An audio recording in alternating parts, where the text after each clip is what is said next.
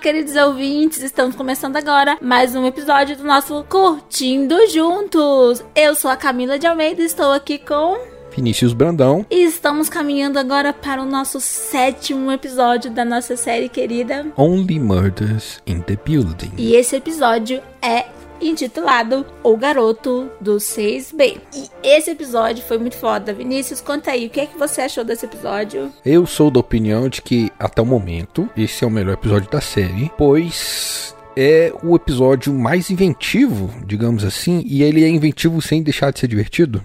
Ele é divertido também pela forma que ele é inventivo porque a série agora precisa contar a história para as revelações, na ordem que ela precisa revelar, a história de um personagem que é surdo. Então o que, que a série faz? Ela faz com que a gente assista o episódio todinho, gente, na perspectiva do Theo. Ou seja, é o dia a dia de como é não ouvir, no silêncio. Assim, nos momentos em que o Theo tá na cena, a cena inteira, ela não tem som nenhum, ela tem um som de tipo aquele ecozinho assim, tipo, quando você põe uma concha no ouvido, é isso que você escuta e às vezes um tipo, como se fosse um barulho de alguma coisa tentando ultrapassar esse eco. E a forma como eles usaram de solução para cenas que o Theo não tá em, em, cena são maravilhosas. Como a gente tá, começou na perspectiva do Theo, eles foram até o final do episódio, mesmo quando ele não está em cena, pra gente perceber e só ter essa sensação dos momentos das falas não ditas, por exemplo, aquelas coisas que ficam nas entrelinhas.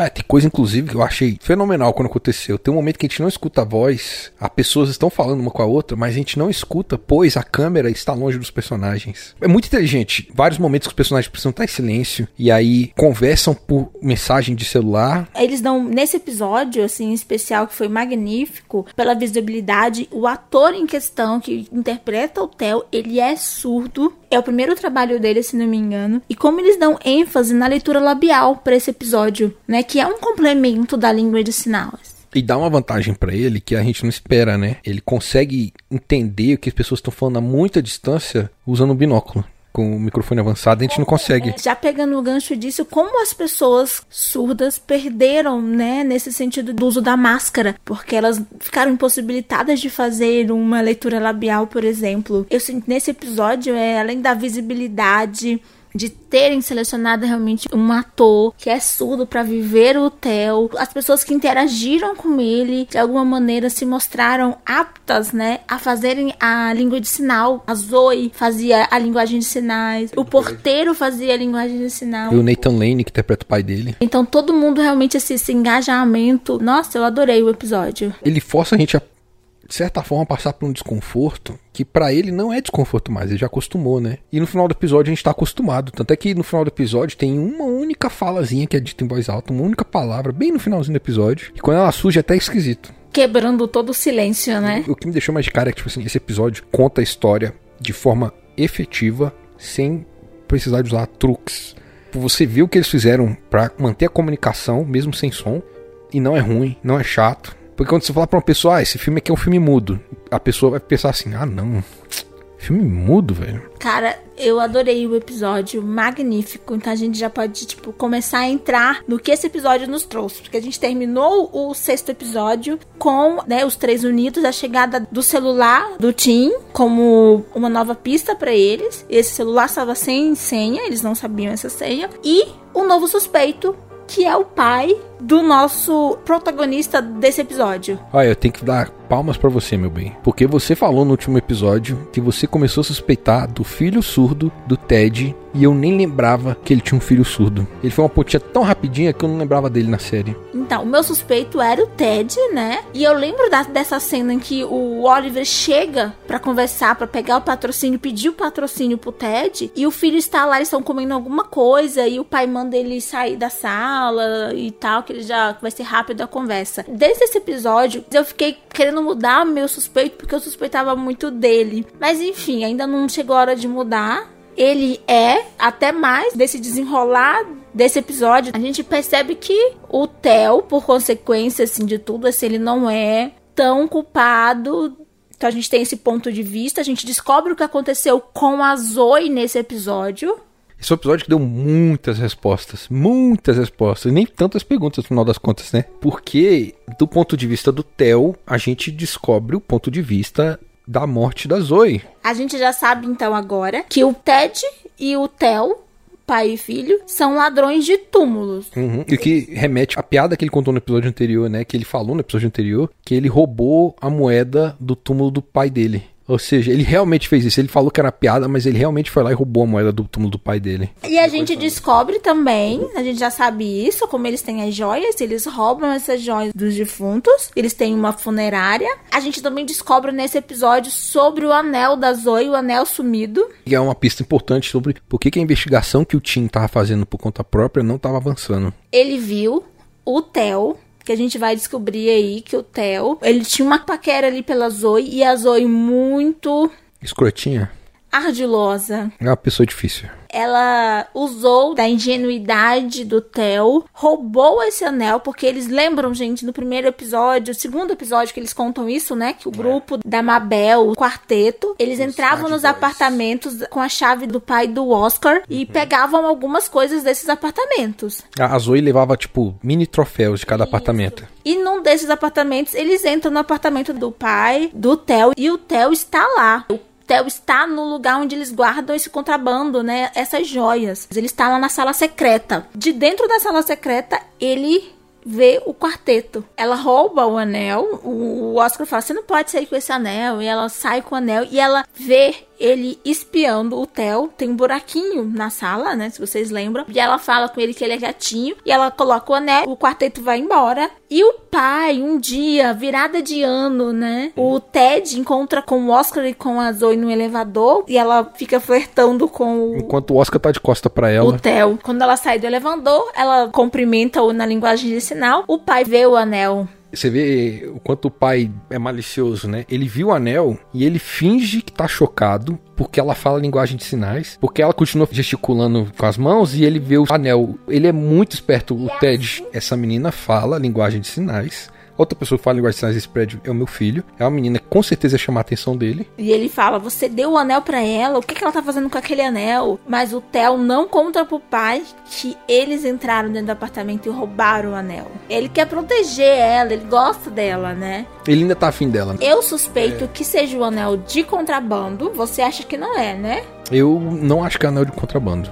Esse anel tem alguma importância para o Ted. Tem alguma importância assim grande pra ele. Eu acredito que seja um anel de contrabando de alguma pessoa importante, de algum desses velórios que ele fez. E que se ela aparecesse com o anel, alguém dessa família identificasse uma joia tão importante assim pra família, poderia acabar com o esquema dele. Então ele não pode deixar uma joia dessa andando por aí no dedo de uma menininha. Eu acho que se for uma coisa desse tipo, é mais tipo, esse anel é uma prova de algum crime maior. Isso, é isso. Eu acredito que esse anel é uma prova de um crime maior e que ele não poderia estar andando por aí na mão da Zoe. A Zoe é uma pessoa autodestrutiva. Ela tá querendo se destruir, né? E se autoafirmar também. Ela se considera tão baixa que ela tem que buscar um jeito de se autoafirmar, né? Ela até fala no momento que ele encontra com ela. Nesse momento, ela tem uma discussão com o Oscar, mas que ele termina o namoro, dá a entender ali, porque ela tem essa questão de se autoafirmar, querer se mostrar superior ao Oscar. O Oscar é filho do zelador. Ela é o tipo de pessoa que, quando fica chateado com alguém, ela fala as palavras pra magoar. Pra magoar, pra ofender realmente. E ela ofende o Oscar. O Oscar meio que termina ali o namoro. Mas dá a entender depois que é uma coisa que eles estão acostumados. Tipo, amanhã a gente vai descobrir se a gente tá terminado mesmo ou não. E o Theo chega e fala: Você merece outra pessoa e tal. E ela, por ter essa autoestima baixa e já meio que usar isso, fala pra ele que não, que ela é uma pessoa mesmo ruim. Ela começa tentando afastar ele, né? Tipo assim, olha, esse aqui não é o momento, se tentar, eu não vou ser uma boa companhia. No momento em que ele pede o anel de volta, ela mostra as garrinhas dela. Eu não acho que é no momento. Quando ele pede, ela entende. Ela tá desfilando com o anel que não é dela. Ela roubou o anel. Ele tá consolando ela e ela entende que quando ele tá consolando ela, ele está tendo pena dela. Pra ela precisar se sentir melhor em relação a essa baixa autoestima dela, ela começa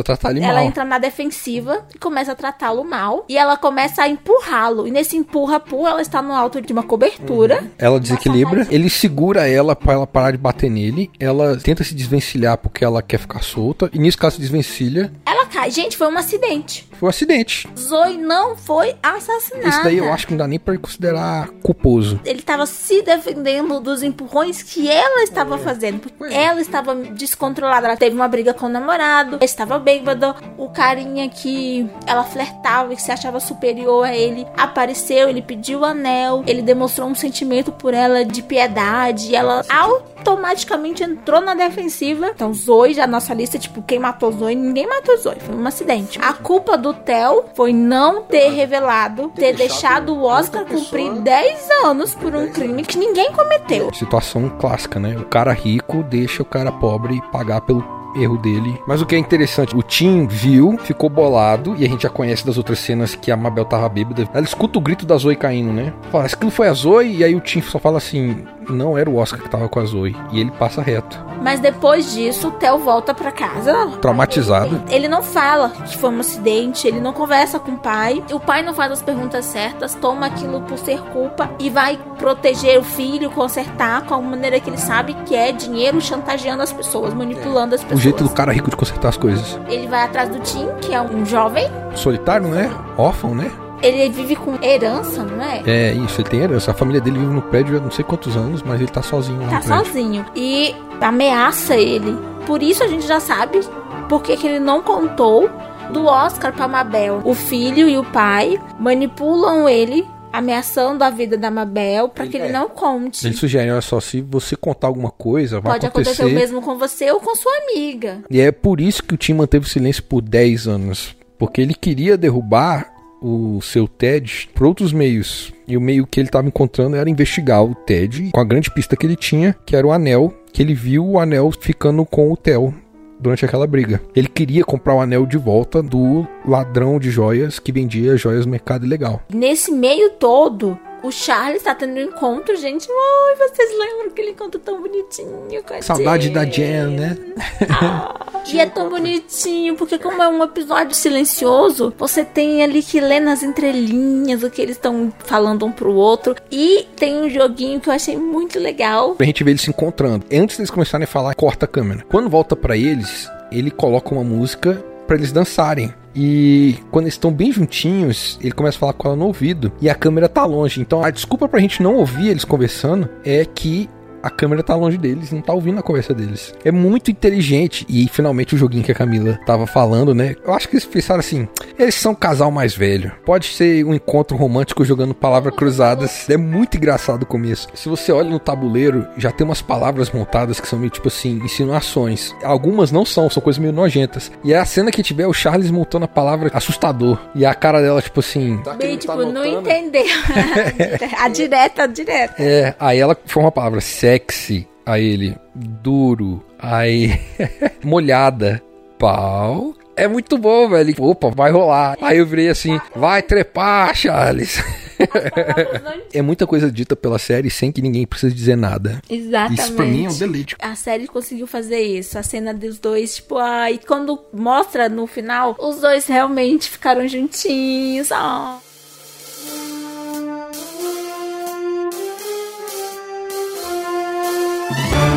Olá, pessoas! Bem-vindos mais uma vez à área da edição aqui. Eu estou editando aqui o podcast. E se vocês quiserem comentar, mandar recado, não se esqueçam, o e-mail é curtindojuntos2021@gmail.com. O site onde os episódios estão disponíveis é o anchor.fm curtindo hífen juntos. Anchor é A-N-C-H-O-R. Ou vocês podem seguir a gente no Instagram na conta curtindo juntos, underline. E é isso aí, galera. Voltem com o episódio.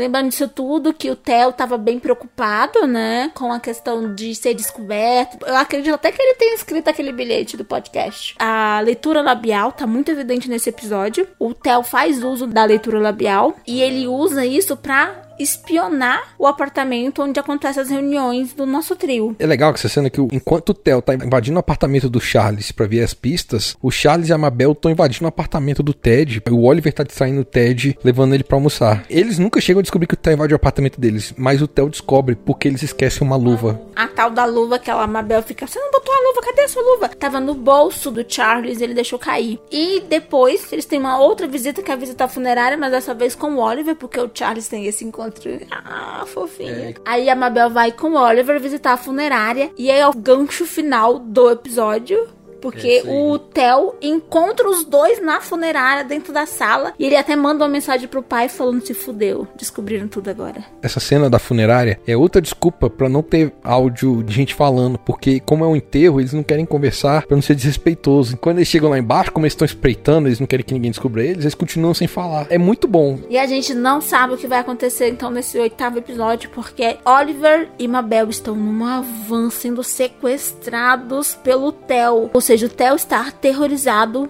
de ter sido descoberto por eles e tomou uma medida drástica, sequestrou os dois. O esquema do pai já é por si só um drama e o fato dele ter ocultado a verdade sobre o acidente da Zoe e o Oscar ter sido punido por isso 10 anos de cadeia faz com que ele fique desesperado com essa possibilidade. Sabe uma coisa muito bonita desse episódio? É tipo assim, eu sou fã de filmes que fazem com que a gente entenda o vilão. A gente não precisa torcer pelo vilão. A gente tem que compreender porque que ele tá errado. A gente compreende tanto o Theo quanto o Ted. A gente teve uma relação Mabel com sua mãe, que eu até falei, né, no episódio passado, que foi muito bonita de ver. E a gente agora tem um contraponto, a relação do pai com um filho que tem uma deficiência e um pai que tem um gosto e queria muito que esse filho pudesse apreciar esse mundo também. Como esse pai tem que aprender a lidar com uma deficiência do filho e a compreender essa deficiência. Ele tem que compreender que, tipo, a deficiência do filho nunca vai permitir o filho dele aproveitar a arte que ele mais ama. Porque o pai dele é fã de música. É por isso que ele era patrocinador de musicais na Broadway. E ele tenta, ele tá narrando a música pro filho fazer a leitura labial e compreender esse sentimento que essa música traz para ele. Mas é um pai no momento de desespero, tentando passar alguma coisa que ele acha que seja importante pro filho. Ele se descontrola e a gente vê o desconforto também, o tão prejudicial pro Theo é esse pai nesse momento demonstrando uma certa incapacidade de lidar com o filho, de compreender e de entender que o filho tem suas limitações, sim, mas assim como todos nós temos nossas limitações, mas isso não o torna uma pessoa incapaz. Ele fala, né, que eu tô sempre cuidando de você. Ele não deixa o filho crescer. A menina morreu, ele não quer saber se o filho é culpado ou não, ele só quer proteger o filho. E é o motivo pelo qual ele começa a escalar nos crimes dele, né? Até onde a gente sabe, porque pode ser que ele já tenha matado antes. Foi um excelente contraponto a gente ver essas relações, né? O primeiro a relação da Mabel com a mãe, agora a relação É. do Theo com o pai. São duas figuras paternas protetoras, uma abrindo mão pra deixar que o outro cresça e o outro fechando e de certa forma destruindo mais o filho, né? Destruindo mais, porque o Theo não consegue atender essas expectativas do pai. Ele não consegue se abrir, porque se ele conseguisse falar pro pai, o pai teria entendido que ele não tinha feito nada. O pai tomou a medidas do qual o filho nem era culpado. Por falta de permitir a esse filho se abrir e, e deixar o filho crescer ou assumir até mesmo as responsabilidades. É isso mesmo. Humanizou os vilões, que até então pareciam meio cômicos, né? Ele é o cara que paga as coisas e é meio exagerado. Ele é um suspeito, então ele é só um assassino e agora a gente entende. Ser capaz de entender o assassino pra mim é tipo um diferencial muito grande.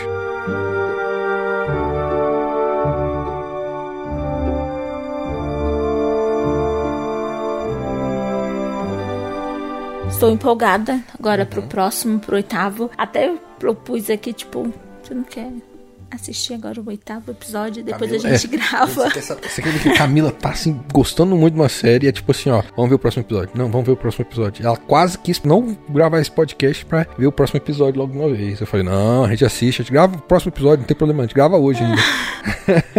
Gente, o episódio terminou assim, além dessa situação, mas eu quero ver o desfecho do Theo, porque ele é um jovem aterrorizado. Lembra aquele filme do Ryan Reynolds, As Vozes? Sim. Ele tá matando gente, mas você quer que ele pare não só pra que pessoas parem de morrer, mas pelo bem dele também. Para que ele se cuide. É.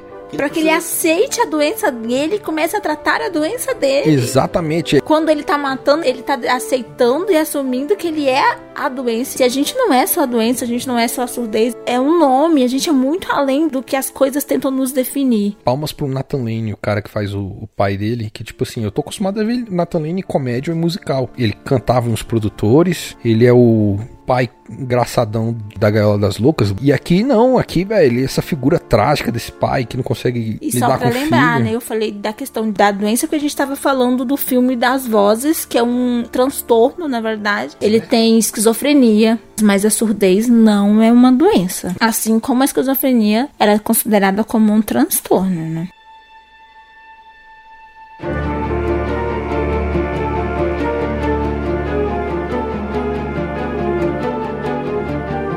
Aí, meu bem, o que você tá esperando dos próximos episódios da série? Eu quero muito terminar esse desfecho do Theo, estou ansiosa para ver o que, que vai acontecer com ele. A gente cria uma empatia tão grande, né, pelos personagens, por essas pessoas fictícias, tipo, ai, o Theo precisa muito ser acolhido. Ele vive no meio de uma mentira muito grande, o negócio que o pai dele faz, ele é cúmplice disso, e o pai não deixou assumir o erro, não que ele tenha sido culpado, mas para não ser investigado. Na tentativa de proteger o filho, ele piorou a situação é, do filho. Exatamente. E eu sinto que ele não tentou proteger o Theo, porque a, envolver a polícia envolveria a investigação do negócio na linha de frente com a polícia, sabe? Isso também reflete a situação dele com o pai dele, né? O pai dele não confiava nele e falou: Não vou te dar a herança de família, eu vou morrer com ela. E ele roubou a herança do pai. Assuntos mal resolvidos na nossa vida vão se estendendo por muitos e muitos tempos. Ele não resolveu esse assunto com o pai dele, ele não superou isso e ele tá passando isso pro filho dele. Ele nem percebe, porque é isso. Muitas vezes a gente não percebe que tá replicando um comportamento. Eu não quero ser esse modelo e você acaba replicando o modelo porque foi o único modelo que você conheceu a vida toda. Eu tô muito curioso para ver o que, que vai acontecer com o Oliver e a Mabel, porque uma coisa que eu gostei muito desse episódio, eu acho que as camadas da cebola, Charlie, Oliver e Mabel, foram descascadas. Agora a gente já tem o nosso trio protagonista definido. E a gente sabe que o Ted tem motivo, oportunidade e meios. Assim, o meio é fácil, né? A arma tava na casa do Tim Conner, ele já tinha arma. Mas a oportunidade, morar no prédio, o motivo. O Ted e o Theo tinham, né? Mas eu acho que o Theo, ele não faria. Eu só o vejo como uma pessoa assustada. Eu não sei se ele seria capaz de ter atirado. A sangue frio, né? Na cabeça. Esse é o tipo de coisa que o pai dele faria. Eita, que meu suspeito meu segundo suspeito. Tá quente, menino. A gente pode dizer então que nossas apostas iniciais estão erradas? Com certeza não é a Úrsula nem o Oscar. Na real, tem um outro motivo para eu saber que não é o Oscar o assassino. Porque no primeiro episódio, o cara que tá morto no apartamento da Mabel, naquela cena inicial que passa dois meses depois, com a polícia entrando no prédio, tá usando a roupa do Oscar. Então eu acredito que o Oscar vai morrer mais pra frente. Mesmo, eu até falei isso no outro episódio. É, você falou. Ou seja, não deve ser o Oscar. Se fosse o Oscar, gente, vê se vocês concordam comigo. A Mabel não estaria mais nervosa e descontrolada? Não sei, ela pode estar tá só em choque.